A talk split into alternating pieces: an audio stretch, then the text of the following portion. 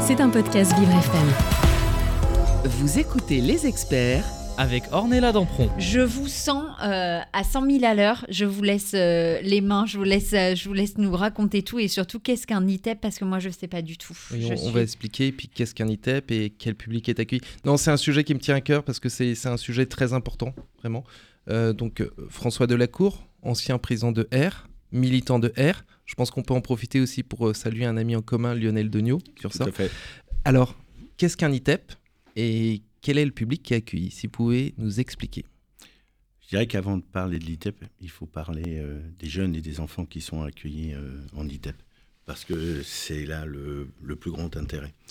Euh, souvent, j'aime bien, pour définir ces jeunes, parce que je ne suis pas psychiatre ni psychologue, utiliser des images ou des films ou des références.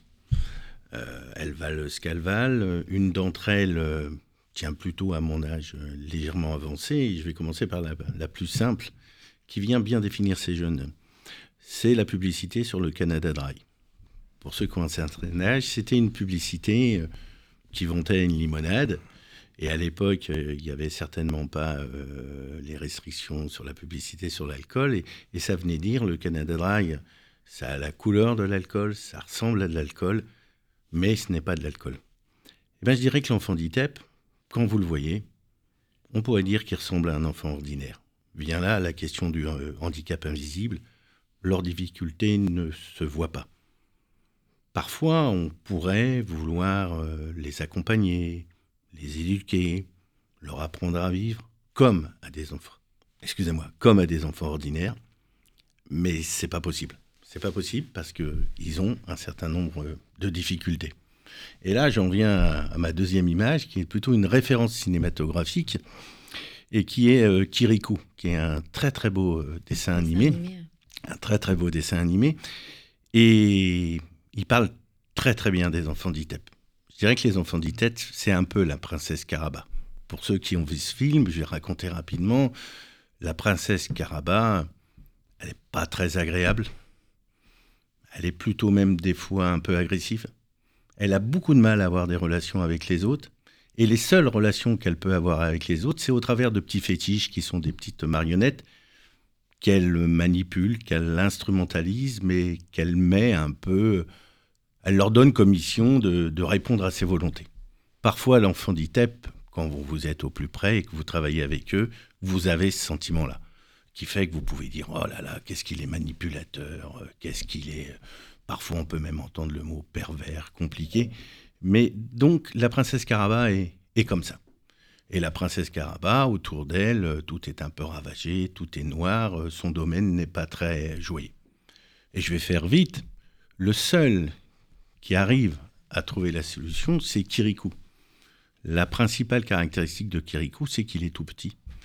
Et que, grosso modo, Kirikou va vite comprendre que si la princesse Caraba est comme elle est, c'est parce que tout simplement elle a une aiguille qui est plantée dans la colonne vertébrale et qu'elle a mal. Et bien ça c'est le deuxième euh, postulat et je me souviens toujours d'un psychiatre qui me disait euh, tu sais François euh, quand on il faut poser un postulat l'enfant d'ITEP souffre il a mal et donc là on voit bien la deuxième caractéristique- caractéristique de l'enfant d'ITEP hein. C'est que c'est des enfants qui, qui souffrent qui sont euh, en tension et pour lequel euh, je dirais le, la relation est quelque chose de complexe. Je reviens. Ah bah vas-y. Non, non, non, non, mais c'est des enfants meurtris. Oui, dire, euh, oui, oui. Alors, dans un contexte aussi qui est compliqué. Pardon. alors après, on pourrait y revenir. C'est compliqué. Hein. Il y a un certain nombre d'enfants euh, qui relèvent principalement de, de l'aide sociale à l'enfance. Ça, c'est clair dans, dans, ces, dans ces établissements. Mais je pense qu'il y a une fragilité qui est dans le champ du, psychologique ou de l'affectif ou de la construction. J'en reviens à mon Kirikou, et je vais essayer d'être synthétique. Kirikou, s'il y arrive, c'est pas qu'il vient par la force, c'est pas qu'il vient de manière frontale dans la relation avec euh, la princesse Caraba, c'est qu'il y va par la ruse. Et par la ruse et par une stratégie, il arrive à envoyer, enlever l'aiguille euh, de la princesse Caraba et qu'après, bon, il y a toute une suite de l'histoire. Mais c'est- intéressant euh, à cet endroit-là. Et ça peut venir donner des enseignements forts aux professionnels d'ITEP ou tout simplement à tous ceux qui, ou à des parents. c'est de considérer que il va falloir réfléchir, il va falloir euh, prendre en compte ce qu'est l'enfant, ses difficultés, et ne pas vouloir, euh, par un jeu d'autorité trop fort, trop puissant, sur lequel on pourrait avoir tendance à le faire, parce que tout simplement, lui, ce que vient nous proposer l'enfant d'ITEP de temps en temps, pas tout le temps, mais de temps en temps, c'est de l'opposition, c'est de la transgression, c'est des colères, c'est des coups. Et on aurait envie, comme ça, par magie, par un jeu d'autorité, Oui, d'arriver penser à- qu'on peut résoudre ça par Voilà, sauf qu'en fait, c'est un peu plus compliqué que ça. Et c'est pour ça qu'il y a les ITEP, donc euh, des instituts. Je, je vous laisse euh, faire la déclinaison, euh, François. Alors maintenant, je ne parlerai même pas d'ITEP, je parlerai de d'ITEP. Oui, de DITEP. Mais déjà ITEP et ensuite Alors on rentre ITEP, alors ITEP, c'est tout simplement des, ins- des instituts thérapeutiques, éducatifs et, Et pédagogiques. Et d'après moi, de, ce vocable est important. euh, si maintenant, en plus, on vient y rajouter le mot dispositif, qui est plus euh, structurel, ce qui est intéressant, c'est que ça vient montrer les besoins de ces enfants. Mmh. Ces enfants ont besoin de thérapeutique. Il y a la question du soin, d'action de soins, euh, quelle qu'elle soit. hein. Parfois, ça peut être. Il y, a, un certain nombre d'enfants qui peuvent bénéficier de traitements euh, neuroleptiques. Hum, Il y, a, deux ou trois ans, moi, j'avais fait une, une intervention avec Philippe Jamet, euh, justement sur un débat, où lui, en tant que psychiatre, il expliquait très clairement qu'à un moment donné, donner une place à la parole ou permettre à l'enfant de pouvoir parler, comprendre comment il fonctionne, ne pouvait se faire que si on aidait un peu l'enfant à calmer, euh, je dirais, son énervement, ses excitations, et que là, il y avait peut-être de temps en temps besoin d'un traitement neuroleptique pour un, un peu, comme on dit, abraser les troubles pour arriver à ce qu'il puisse verbaliser. Alors, un ITEP, c'est donc un, un institut, c'est ça? C'est comme, enfin, un, pas un hôpital non plus, je sais pas quel mot utiliser, mais euh, moi qui n'y connais rien Non. du tout, j'ai besoin de, de comprendre qu'est-ce que c'est exactement? C'est un institut, je l'ai entendu, mais c'est comme un hôpital? Non, non, non. Alors maintenant, euh, ça a pu être comme ça, hein, mais c'est comme tout, on est dans un monde euh, qui évolue. Le mot institut, il faut le prendre comme mot institution, comme un ensemble de professionnels. Je comprends Ah, vous comprenez toujours pas Non. Non, mais alors, réellement, réellement, à l'heure actuelle, il y a encore, en effet, si vous voulez, il y, il y a des murs, il y a des lieux identifiés, mais de plus en plus, dans le jeu d'évolution de notre société et d'évolution des politiques sociales, je dirais que, que l'ITEP vient se ramifier, vient étendre son action et son intervention dans les lieux ordinaires de la vie. Donc il faut que vous arriviez à imaginer que l'institution n'est pas forcément des murs, mais est le, le fruit d'une intervention auprès du jeune qui peut très bien se passer chez lui, à l'école, dans son club Ok, de sport, et parfois, et parfois parce que les troubles sont tels et que les enjeux de socialisation sont à la fois ni bons pour lui ni bons pour son entourage, il peut avoir besoin d'un lieu identifié euh, avec des murs où il va pouvoir être accueilli, mais des murs bien évidemment qui sont pas fermés. Moi j'aime bien un, un bel. ITEP, c'est un ITEP qui a plein de fenêtres. Je me souviens d'une chanson, c'est une chanson C'est un lieu de vie. Enfin, C'est un lieu de vie, c'est un lieu de répit, C'est un lieu où on vient et on repart. C'est pas un lieu où, c'est un lieu qui, Oui, c'est est- pas, c'est pas un truc, c'est pas un asile psychiatrique, on Voilà. tout le monde. Quoi. Voilà. Mais alors, quels, quels, quels, quels enfants, quels jeunes, euh, parce que j'ai compris que c'était des enfants qui avaient des troubles Psychologiques. psychologiques, mais c'est tous les jeunes, c'est quel âge, c'est quel genre de troubles psychologiques? Désolée, je pose plein de questions, non, mais non, c'est non. vrai que je, je Non, sais pas ouais. trop du coup. Alors, euh, globalement, à l'heure actuelle, on dirait qu'un ITEP, il pourrait accueillir des enfants, euh, si on était tout à fait logique, je dirais de 3 à, de, de 3 à 20 ans. Euh, je, je dirais que, alors là, c'est un point de vue purement personnel, mais il peut y avoir de temps en temps des, je dirais, des phénomènes pervers à la, la volonté d'inclusion scolaire. Je pense qu'à l'heure actuelle, euh, on accueille trop tard les enfants dans les dispositifs ITEP parce que les difficultés sont venues se sédimenter et que l'école étant beaucoup plus tolérante, acceptant plus la question des transgressions, euh, continue à accueillir l'enfant. Mais, mais c'est parce que c'est pas son, son boulot, l'école ne la soigne pas. On va continuer d'en parler, bien évidemment, avec vous, François Delacour, et puis avec vous, Ronald Maire, bien évidemment. On revient dans quelques instants sur Vivre FM, la radio de toutes les différences.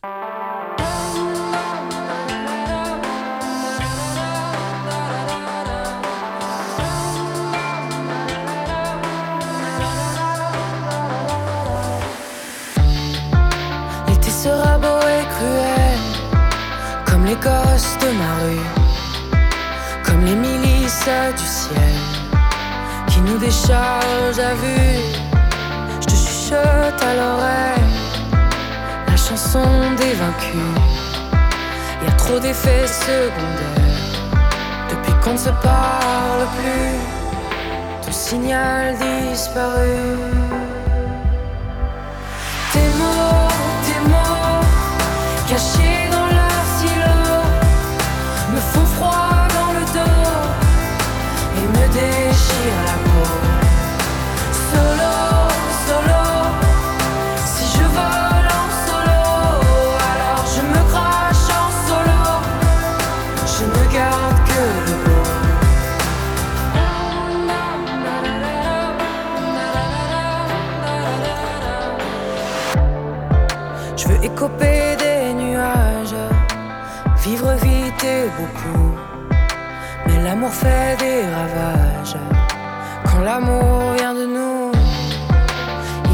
fait naufrage, demain j'oublierai tout. Je brûlerai les pages de l'écume des jours dans le champ des coups de foudre. Tes mots, tes mots, cachés dans leur silo, me font froid dans le dos et me déchirent la peau.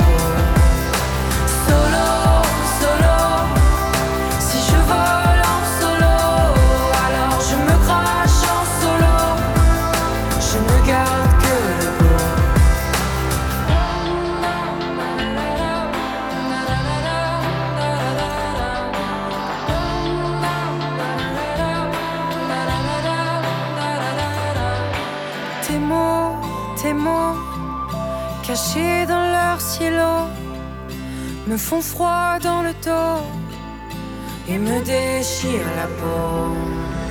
Solo, solo,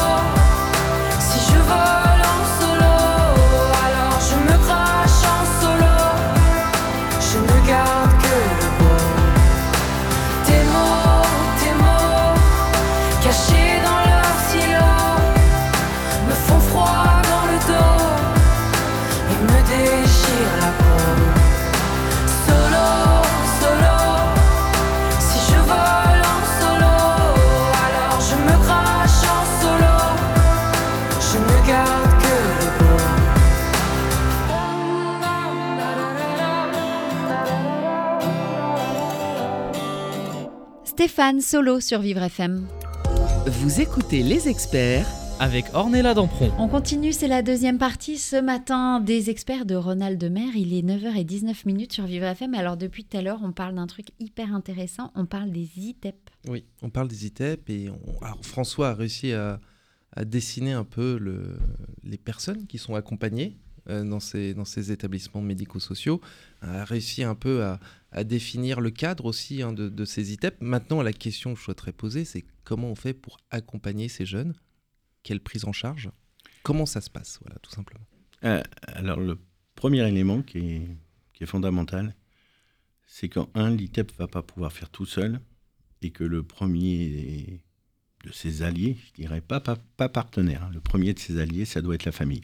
Même si parfois c'est compliqué, le premier, ça doit être la famille, les parents, parce que c'est eux qui vont, euh, avec les professionnels, permettre à l'enfant euh, d'aller mieux. Euh, donc à partir de là, comment, qu'est-ce que va proposer l'ITEP Et le DITEP plus particulièrement.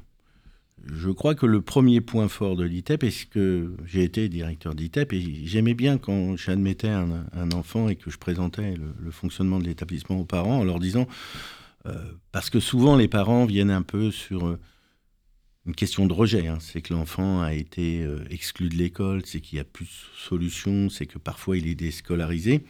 Et donc, bien évidemment, ils ont quelques acrimonies à l'égard de l'école. Et euh, moi, souvent, j'aimais leur dire, mais vous savez, l'ITEP, euh, on ne sera pas meilleur que l'école. La seule chose, c'est que nous sommes différents.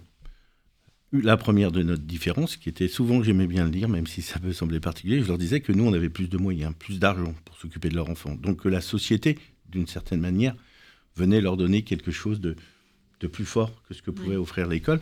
Et la deuxième chose que je disais, c'était qu'à l'ITEP, on était plusieurs et différents aussi au sein de l'ITEP, c'est-à-dire qu'il y avait différents corps de métiers, des psychiatres, des psychologues, des orthophonistes, des éducateurs spécialisés, des enseignants, c'est très important, et que cette interdisciplinarité, réfléchissait avec eux sur leur enfant et venaient construire les réponses qui leur semblaient les, plus satisfaisantes. Donc le premier point fort de l'ITEP, c'est que il y a plusieurs métiers, qu'aucun des métiers ne vient se dissoudre dans l'eau. Hein. Dans l'autre, excusez-moi, dans l'autre, il n'est pas question que l'instituteur devienne psychologue ou que le psychologue devienne instituteur. Chacun a sa place. Chacun a sa place, peut travailler ensemble avec l'enfant, avec son propre regard, et ça, c'est une force exceptionnelle, parce qu'à partir de ce moment-là, à partir de nos différences, si on arrive à construire une vision commune, un projet commun avec la famille, avec l'enfant et le jeune,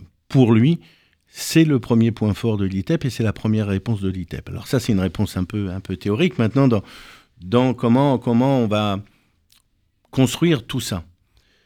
Bah, il faut se dire que, comme je vous le disais tout à l'heure, on dispose d'une plateforme avec des lieux. Il y a des lieux L'enfant peut venir euh, à certains moments en journée.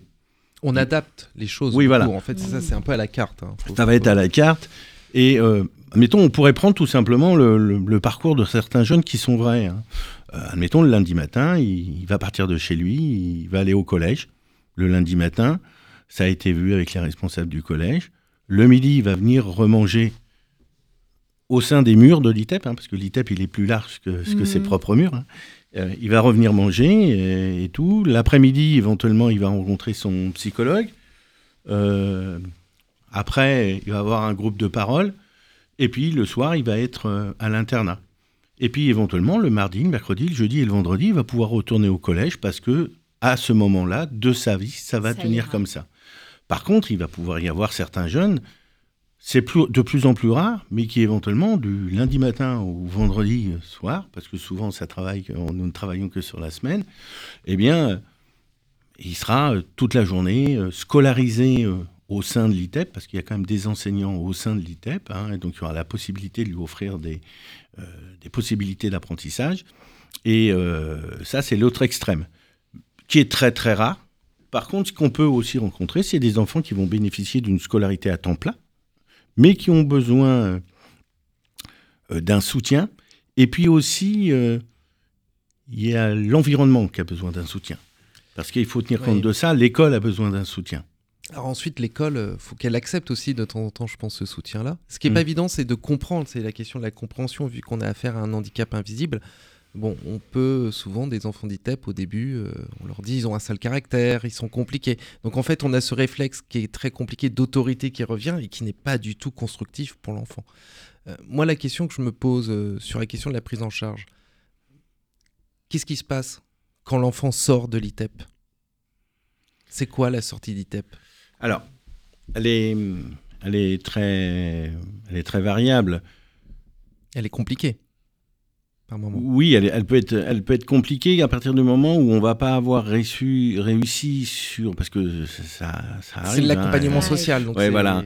bon, globalement, on peut considérer comme ça, moi au regard de mon expérience, qu'il y a un, certain nombre de jeunes pour lesquels cet accompagnement va leur permettre d'abraser ce qu'on appelle leurs troubles du comportement, de mieux les comprendre, d'arriver à les gérer et qui vont pouvoir euh, euh, mener euh, une vie sociale euh, à peu près comme chacun d'entre nous, apaisée. Je pense que toute leur vie, ils auront cette petite truc qui les gratouille, quoi, ce petit truc intérieur. Simplement, je pense qu'il y en a. Et moi, j'ai vu des jeunes, hein, j'ai déjà rencontré des jeunes une fois, je prends le train pour venir à Paris. Mm. Il y, a un jeune, 25-30 ans, qui vient me dire bonjour qui, vous êtes et tout. Et donc, c'était un ancien de l'ITEP. Il avait passé un, BTS. Il avait. Alors, ça, c'est quand même pas la plus grande majorité. Mais il y a quand même euh, donc un certain nombre de jeunes qui ont passé le BTS. Hein. Par contre, il y a quand même toute une partie des jeunes qui peuvent s'insérer socialement et qui arrivent à gérer leurs émotions, euh, je dirais, correctement durant leur parcours de vie. On peut avoir un certain nombre d'autres jeunes qui parfois vont, comme je le dis, moi, vont se structurer sur un mode déficitaire. hein. C'est-à-dire que, je vais être un peu trivial, mais parfois quand on, entre 8 et 12, 13 ans, on a passé toute son énergie à embêter tout le monde et à s'embêter soi-même, on n'a pas mobilisé ses capacités d'apprentissage. Et, et parfois, on peut noter, et, et c'est là des fois que c'est le plus, plus difficile pour nous quand on est professionnel, parce qu'on se dit, qu'est-ce qu'on a loupé? Parfois, on peut avoir un certain nombre de jeunes qui peuvent comme ça se structurer sur un mode légèrement déficitaire et qui vont avoir besoin d'un accompagnement un peu dans le cadre Oui, des troubles Bah, d'apprentissage. voilà, enfin, voilà, mais c'est voilà. ça, c'est- et, et qui vont avoir besoin. Donc ça, c'est c'est en effet une des, des, des secondes possibilités Moi, euh, j'ai une autre question. Oui. C'est euh, si j'ai un enfant, effectivement, qui a un handicap invisible, mais dans un premier temps, je ne m'en rends pas compte non plus, euh, comment je vais être amenée à pouvoir aller dans un ITEP, justement? Quelle est la, la démarche Comment ça va se passer Le pour chemin. les parents? Le chemin, merci. Ben, souvent, c'est ça qui est compliqué, c'est que le, le chemin, il va être, euh, il va être sur la question, je vais le dire comme ça, c'est un peu, c'est c'est un peu réducteur, mais sur la question du rejet. C'est-à-dire que vous allez recevoir un premier coup de téléphone en disant euh, euh, Alexandre, il a tapé son copain À l'école. à l'école. Ouais. Hein, L'école va vous dire ça. Et puis, et puis voilà. Et au bout d'un moment, euh, je dirais qu'il y a un mode et- et qui est parce que tout simplement il y a une non-compréhension de la part de la part de l'école, où il y a un rapport comme ça, hein, où on va vous renvoyer que les comportements de votre enfant, hein, et on va vous dire il est comme ça, il est comme ça, et souvent malheureusement sur sur du négatif parce que il, il est tellement important parce que quand même on a un certain nombre d'enfants euh, qui peuvent taper leur, leur enseignant. euh, euh, Ah oui, quand même. ah oui, oui, oui, oui, et qui, qui peuvent retourner parce qu'ils ils peuvent être, ils peuvent avoir une véritable impulsivité, qui peuvent, bon, très souvent faire ce qu'on appelle des crises classiques, c'est-à-dire qu'ils vont être très très énervés. Je vous citerai pas les noms d'oiseaux qui peuvent, euh, qui Sortir. peuvent envoyer sortir aux viol- il y a une donc il y a vraie tout. violence. Ouais, il y a une vraie violence. Alors ça c'est une catégorie. Par contre, il y a une deuxième catégorie d'enfants qui malheureusement parfois restent à l'école. Vous pouvez avoir aussi avoir des enfants qui ont, euh, je dirais, euh, des difficultés à cet endroit-là et qui- vont venir sur un mode un peu dépressif. Cela malheureusement l'école va pas vous le renvoyer parce que d'une certaine manière, euh, voilà, il fait pas de bruit, on ne l'entend pas, euh, et c'est cela parfois on, peut les oublier. Donc en tant que parent, vous allez être mobilisé sur cette question-là. Très souvent, euh, quand je prends le circuit un peu classique, on va vous emmener sur ce qu'on appelle des consultations ambulatoires, euh, qui sont soit du côté des hôpitaux psychiatriques, soit en, en libéral. Et puis, euh, ben voilà, ça va être un peu le chemin qui va euh, vous emmener vers l'ITEP. Je dirais que la seule difficulté, très rapidement, sur ce qui va peut-être euh, difficile à un moment donné pour vous en tant que maman, hein, c'est quand on va vous dire vous allez devoir aller à la MDPH, Mm.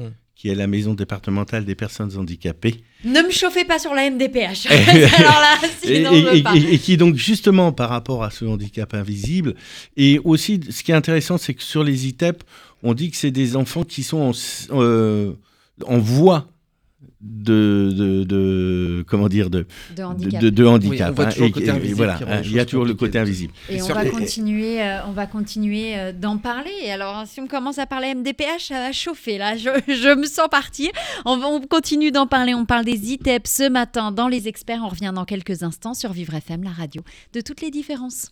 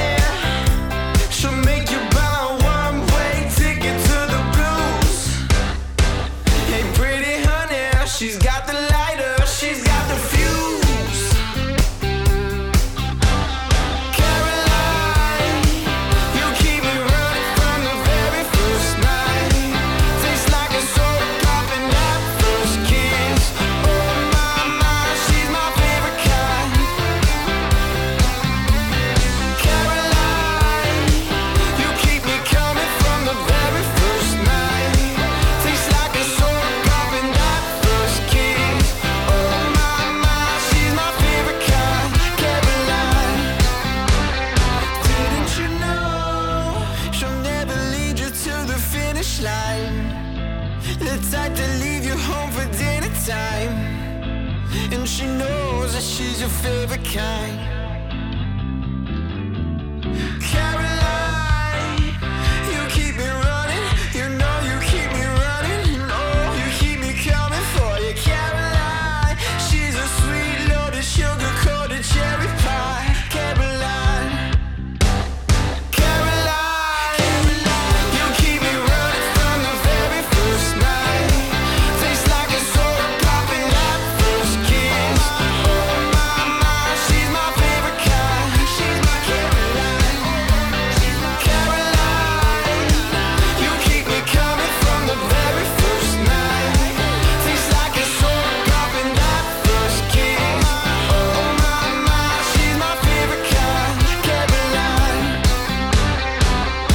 Crash Adam, Caroline sur Vivre FM. Vous écoutez les experts avec Ornella Dampron. Et c'est la troisième partie ce matin des experts de Ronald Maire. Vous êtes accompagné de François Delacour et ce matin on parle ITEP. Et sur cette troisième partie, on va parler des- de l'ITEP de demain.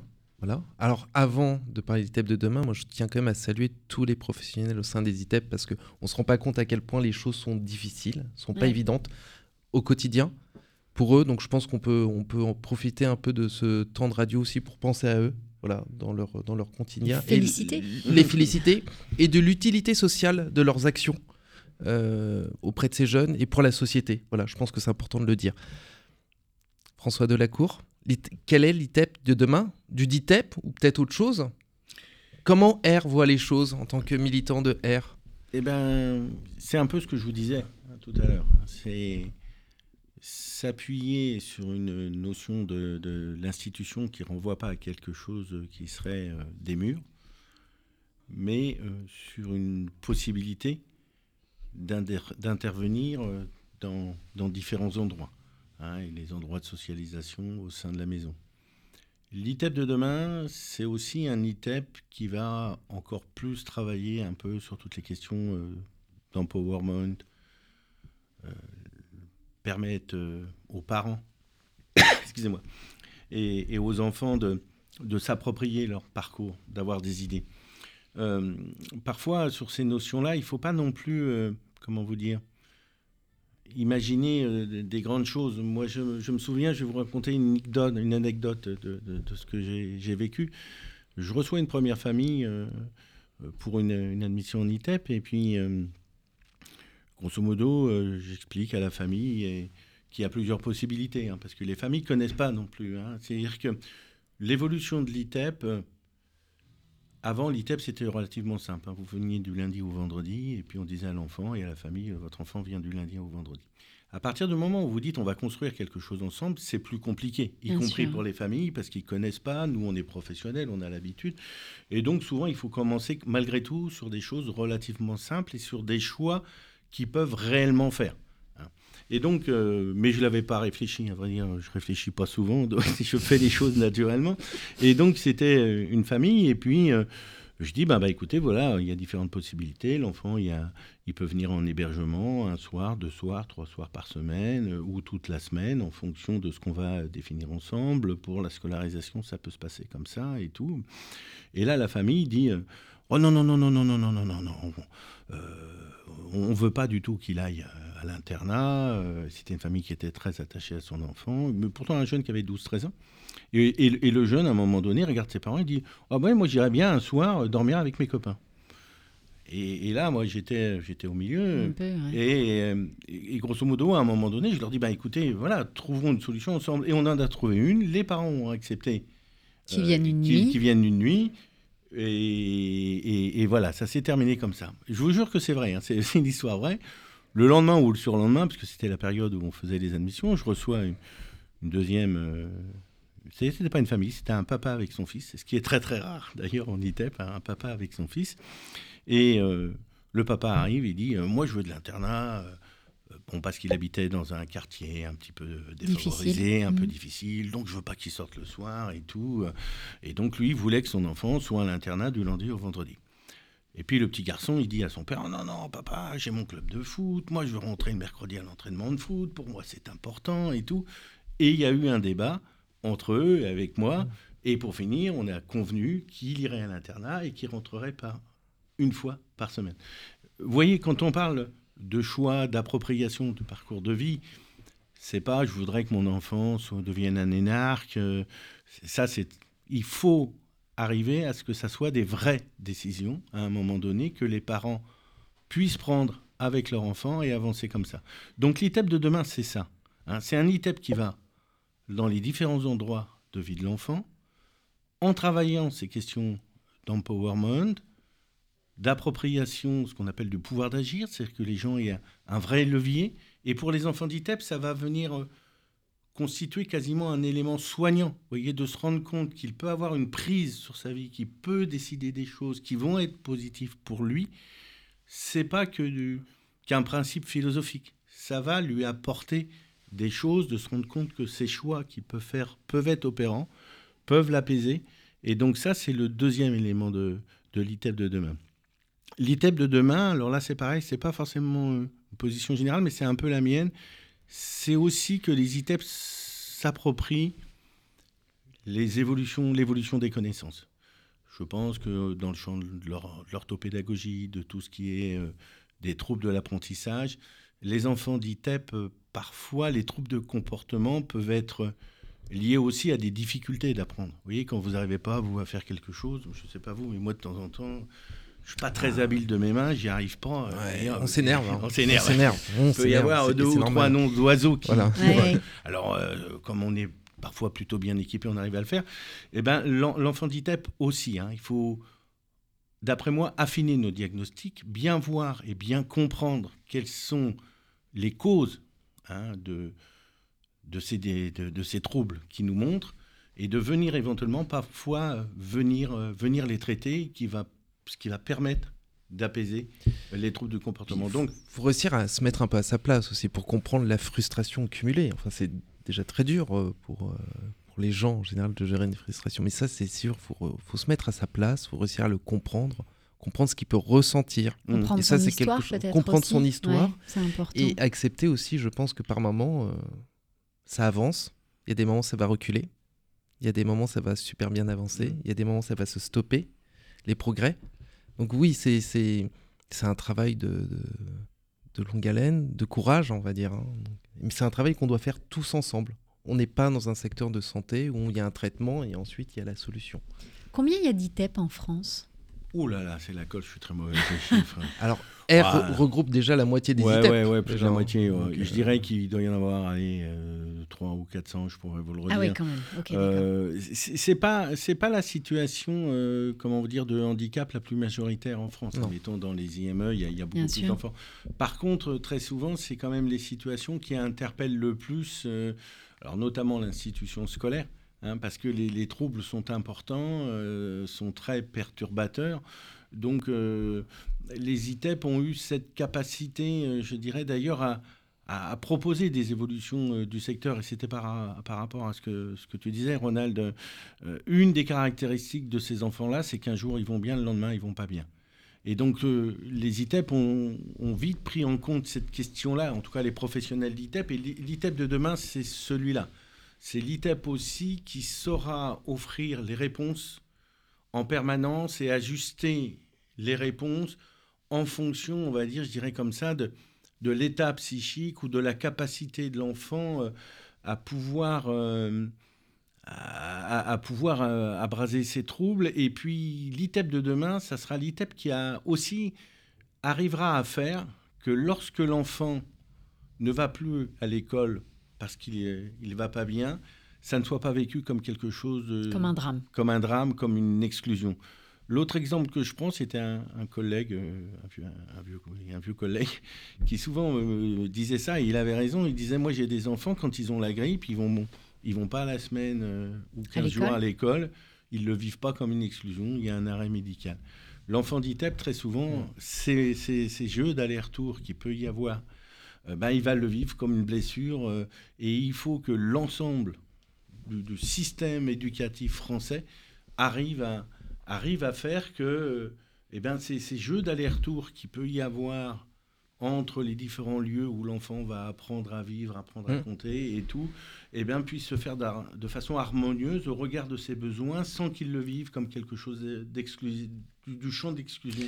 Parce que c'est un des troubles de l'enfant Et c'est vrai que comme l'école, on est quand même dans une approche de cadre très fermée. Mhm. C'est jamais évident aussi pour euh, les jeunes, déjà Mm. en général, hein, et les jeunes d'ITEP, c'est encore plus compliqué, parce qu'on impose quand même un cadre. Donc euh, ça, c'est quand même des éléments euh, très importants. Ben, nous aussi, on s'impose des cadres ce Et des matin. cadres de temps, et voilà. ça, et ça, c'est important. On va revenir euh, pour la dernière partie de cette émission. On parle d'ITEP ce matin.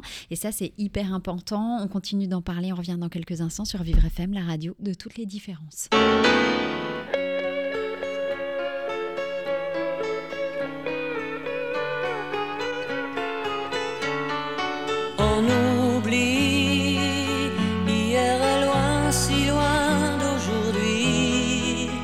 Il m'arrive souvent de rêver encore à l'adolescent que je ne suis plus. On sourit en revoyant sur les photos jaunies l'air un peu trop sûr de soi que l'on prend à 16 ans et que l'on fait de son mieux pour paraître plus vieux.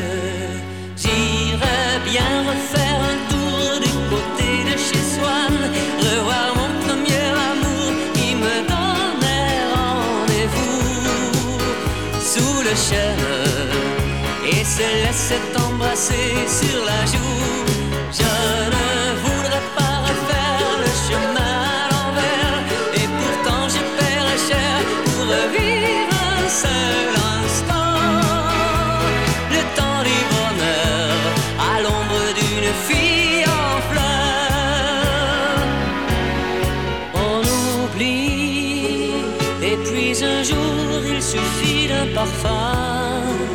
Pour qu'on retrouve soudain la magie d'un matin.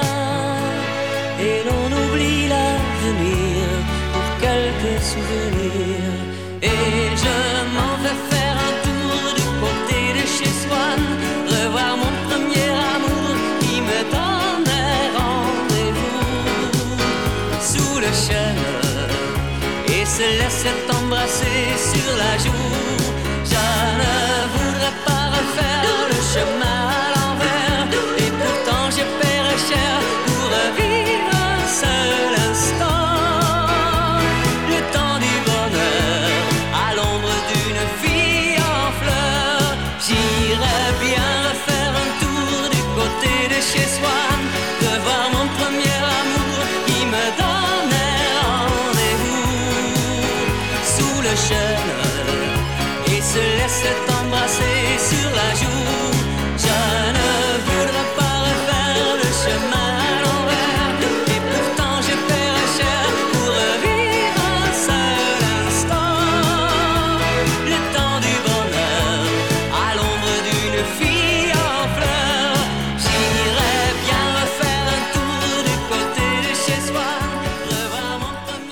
côté de chez Swan, Dave sur Vivre FM. Vous écoutez les experts avec Ornella Dampron. Et c'est la dernière partie ce matin des experts de Ronald Demer. Vous êtes venu accompagné de François Delacour, qui est le directeur. De région, Grand Voilà. Ouest, à la Fondation Vieux, militant de R, ancien président de R, engagé. Alors, on, on va On n'a pas parlé, c'est quoi R? Oui, mais justement, on Ah va parler de R, c'était le moment. Voilà, vous Parce avez que vu je dans pense mes que, pensées. Bon, euh, je pense que si on parle pas de R, on risque d'avoir des problèmes après avec notre entourage. Oui, voilà, oui, oui. François. Donc clairement, parlons de R. Donc R, une association qui regroupe la moitié des ITEP à peu près de France et de leur réseau. Plus. Plus de la moitié, Ah pardon. oui. Plus de la moitié. Euh, Allons-y, parlons de R. Alors on va faire, on va malgré tout faire. Et des partenaires, peut-être aussi, voilà, hein, tout vite, autour, hein. euh, vite sur R. euh, Euh, dire R, on le définit souvent comme ça, c'est une association de professionnels militants. Euh, C'est-à-dire que malgré tout, dans, dans- dans le champ du handicap, euh, pour un certain nombre de présents, il y a- il y a- de, de raisons, excusez-moi, il n'y a pas de, de lobby, euh, il n'y avait pas de lobby pour défendre les intérêts de ces jeunes et de leurs familles, parce qu'il y avait une difficulté pour les familles à, se mobiliser, comme on peut le retrouver dans d'autres types de, de handicap. Et d'une certaine manière, à un moment donné, il y a eu un petit groupe de, professionnels, de directeurs d'ITEP qui se sont sentis légitimes pour défendre l'intérêt euh, de ces jeunes. Euh, et donc, l'AIR, c'est ça. C'est une association de professionnels, militants, qui s'appuie quand même de plus en plus, euh, qui s'associe, qui associe à leurs travaux des personnes euh, qui ont euh, connu euh, les ITEP ou leurs parents. Et donc, voilà, c'est une association qui fait du lobbying, qui, qui se débrouille pas mal, hein, objectivement, en termes de. Oui, plutôt- de- ouais, plutôt plutôt bien, bien, en termes de lobbying, justement, sur toute une partie de l'évolution, on va dire, du secteur médico-social. lo- lo- lobbying, parce que ça peut avoir un terme aussi un peu péjoratif, Mm. c'est qu'en fait, R euh, prend la défense de toutes ces organisations pour aussi de mettre plus en évidence les problématiques qui sont rattachées aux ITEP, aux difficultés et faire avancer justement la Les cause, choses. les choses Mm. et, et cette plus-value aussi sociale. Mm. euh, Alors, tu m'autoriseras, Ronald. Souvent, l'air, on dit, on, on- l'idée, alors même si un peu par effet, on, on vient défendre les, les établissements et tout, notre premier objectif, c'est de défendre les intérêts des jeunes qu'on Oui. accompagne et de trouver les meilleures solutions possibles dans les évolutions de nos établissements. Et c'est là où, en termes d'influence auprès des pouvoirs publics, on a quand même une oreille euh, attentive, on nous écoute, les propositions qu'on fait euh, permettent, je pense, de faire évoluer un peu globalement le, le secteur médico-social. mais Ça- R a fait avancer les choses. voilà. hein. Enfin, Ça peut sembler prétentieux de le dire, mais, mais R euh, a été quand même une des premières associations à porter la notion de dispositif. C'est un peu ce qu'on expliquait, d'être capable de se présenter hors les murs, de ne pas mettre les enfants dans des cases et de se centrer sur le projet de l'enfant et pas sur le projet de l'institution. Et donc l'air, voilà, travaille. Ça a été à- une petite révolution, il faut, Mm. faut parler sur ça. C'est R, donc je suis plus sûr de la date, mais pour moi ça a été créé en 95. Mm. Euh, on est passé quand même d'une logique d'établissement à d'ouverture avec ces la mise en place des dispositifs Mm. qui étaient portés par R. Donc l'intérêt du dispositif, euh, on appelle ça le DITEP, hein, Mm. donc on Ouais. rajoute le D à l'ITEP pour en faire euh, le DITEP, c'est comment mieux travailler avec les partenaires. Parce que la vie sociale, ce n'est pas que l'école, c'est plein d'interactions autour. Donc c'est ça, François, on pourrait peut-être un peu parler, c'est comment on fait pour essayer de mieux travailler avec les partenaires, que ça soit la psychiatrie, euh, l'école, les associations autour, euh, enfin voilà, euh, comment l'ITEP, enfin moi l'ITEP je l'incarne comme une sorte de carrefour aussi des solidarités. J'aime bien ce terme, Oui. tu le sais bien. Euh, mais voilà, c'est, il y a les entrées et les sorties. Ouais, alors je dirais que d'une certaine manière, l'ITEP, euh, un peu pour pas tout à fait euh, reproduire les difficultés des, des jeunes hein, qui parfois sont un peu en situation de, de toute puissance, qui croient tout savoir et, et tout maîtriser. Euh, très vite, nous, en tant que professionnels, on s'était dit que on n'était pas totalement suffisant euh, pour les jeunes qu'on accompagnait et que pour répondre à l'ensemble de leurs besoins, il y avait nécessité que, euh, le plusieurs qu'il y a au sein de l'ITEP se, démultiplie par des plusieurs autour. Et le premier enjeu, alors notamment pour les jeunes qu'on accompagne, c'était la question de l'école. Donc c'était de, faire de, l'école un de nos partenaires euh, essentiels pour travailler à la scolarisation. Et l'autre exemple, vous allez me dire que je prends beaucoup d'exemples simplifiés, mais bon, l'autre exemple que je prends, c'est je dis souvent le professionnel d'ITEP qui va travailler avec un enseignant, c'est le plan incliné pour la personne qui est en fauteuil roulant. C'est-à-dire que pour travailler à, l'inclusion euh, d'un enfant d'ITEP, euh, ben, un plan incliné, ça sert à rien. Des, des marqueurs sur le sol sert à rien. Ce qu'il faut, c'est que les professionnels des ITEP expliquent aux personnes qui ne connaissent pas ces, ces jeunes comment ils fonctionnent. Et donc, euh, d'une certaine manière, euh, le DITEP est, je dirais, voilà, est un peu le plan incliné pour permettre aux enfants d'être inclus.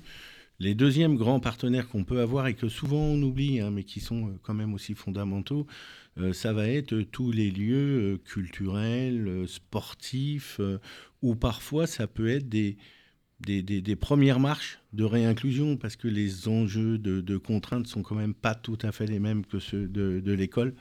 et que parfois ça peut être des premières euh, expériences positives de retour euh, de vie en collectivité avec des enfants, euh, euh, je dirais comme ça, voilà, ordinaires ou, ou tout venant. Donc là, on a un premier pôle, euh, je dirais, sur les, les questions d'inclusion euh, avec lequel nous devons travailler. Du côté des adolescents, on a aussi toutes les entreprises. hein.